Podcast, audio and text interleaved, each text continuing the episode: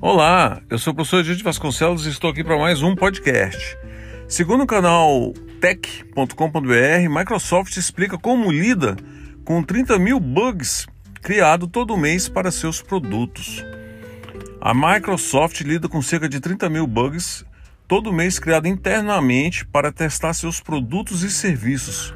Segundo o gerente de segurança da companhia, Scott Christiansen, há 47 mil desenvolvedores trabalhando na empresa para dar conta do recado. Porém, nem tudo é tratado manualmente por esses manuais. Um sistema de machine learning também é utilizado para evitar que os problemas maiores cheguem ao usuário final. A Microsoft analisa os bugs em repositórios conhecidos como GitHub e Azure DevOps. O sistema de machine learning é alimentado por nada menos que 13 milhões de itens e 20 anos de história para poder identificar problemas de segurança no serviço da companhia. Desta forma, os desenvolvedores podem priorizar os que apresentam maior risco.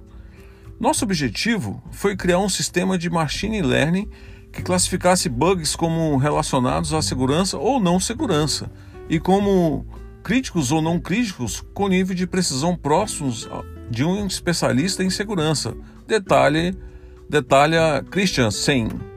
O gerente explica que isso já ajuda a organizar um montante de problemas, permitindo dar mais atenção aos que pode ter conse consequências mais severas.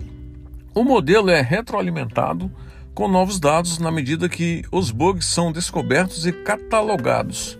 O nível de precisão na detecção de problemas urgentes é de incríveis 99%. A companhia diz que abriu o número por acreditar que o método é eficaz para uma grande quantidade de problemas além dos que ela enfrenta.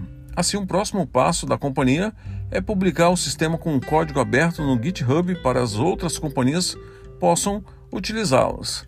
Fique com Deus e até o próximo podcast.